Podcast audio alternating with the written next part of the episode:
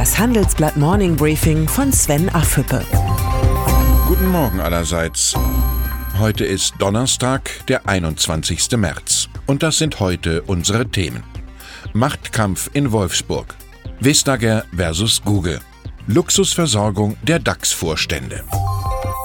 Volkswagen-Chef Herbert Dies. Mit seinem radikalen Umbau stößt er auf erbitterten Widerstand der Arbeitnehmer. Vor rund 20.000 Mitarbeitern kritisierte Betriebsratschef Bernd Osterloh gestern die geplanten Stellenstreichungen bei der Kernmarke VW und verlangte Jobgarantien für alle Standorte bis Ende 2028. Konzernboss Dies verteidigte die Pläne als alternativlos. Diesen Machtkampf kann sich Volkswagen eigentlich nicht leisten. Er blockiert die Transformation. Doch die Konkurrenz wartet nicht auf VW. An diesem Freitag will sich das Präsidium des Konzernaufsichtsrats zu einem Krisengespräch treffen, wie meine Kollegen Stefan Menzel und Martin Murphy erfahren haben. Mit dabei Niedersachsens Ministerpräsident Stefan Weil und der Sprecher der Eigentümerfamilien Wolfgang Porsche. Geplant ist eine Art Friedensgipfel, doch angesichts der intensiven Verspannungen gleicht dieser Termin eher einer Mission Impossible. Nicht weniger kompliziert wird der heute beginnende EU-Gipfel. Dabei geht es vor allem um die von Großbritanniens Premierministerin Theresa May vorgeschlagene Verlängerung der Ausstiegsfrist bis 30. Juni. Die EU-Kommission hält nichts von diesem Datum, weil Großbritannien dann an der Europawahl Ende Mai teilnehmen müsste, was die Briten ablehnen. Ohne eine geniale Idee wird ein ungeregelter Brexit immer wahrscheinlicher. Eine Strafe in Höhe von 1,49 Milliarden Euro hat EU-Wettbewerbskommissarin Margarete Vestager gegen die Google-Mutter Alphabet verhängt. Der Vorwurf, Google habe die Konkurrenz bei der Suchmaschinenwerbung unerlaubterweise behindert und seine Monopolstellung missbraucht. Es ist bereits die dritte Kartellbuße gegen den amerikanischen Internetgiganten. Dem angespannten transatlantischen Verhältnis hilft der Vorgang nicht, wohl aber der Selbstbehauptung Europas.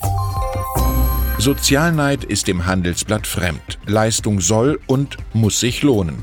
Doch was die DAX-Konzerne mittlerweile für Firmenpensionen zurücklegen, ist erstaunlich. Nach Berechnungen des Handelsblatts summieren sich die bilanziellen Rückstellungen für Versorgungsansprüche ehemaliger Vorstände auf 3 Milliarden Euro. An der Spitze steht Volkswagen mit 324 Millionen Euro, gefolgt von ThyssenKrupp mit 280 Millionen Euro und Daimler mit 270 Millionen Euro. Im Schnitt kann ein ehemaliger DAX-Vorstand mit einer monatlichen Höchstrente von 40.000 Euro rechnen. Daimler-Chef Dieter Zetsche führt bei den aktiven Vorständen mit Pensionszusagen von 42 Millionen Euro die Rangliste an.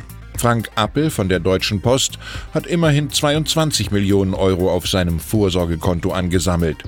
E.ON-Boss Johannes Thaysen kommt auf 21 Millionen Euro. Angesichts dieser riesigen Summen macht Marc Tüngler, der Chef der Aktionärsschützervereinigung DSW, einen mutigen Vorschlag. Vorstände sollten ihre Altersvorsorge selbst organisieren. Was halten Sie von der Idee? Schicken Sie Ihre Meinung einfach an affüppe.handelsblattgroup.com.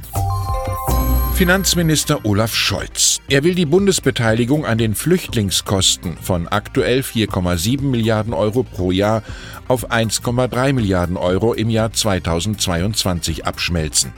Der Vorschlag hat bei den Ministerpräsidenten eine Protestwelle ausgelöst. Nach der Kritik an einer möglichen Fusion von Deutscher Bank und Commerzbank steht Scholz erneut unter Erklärungsdruck.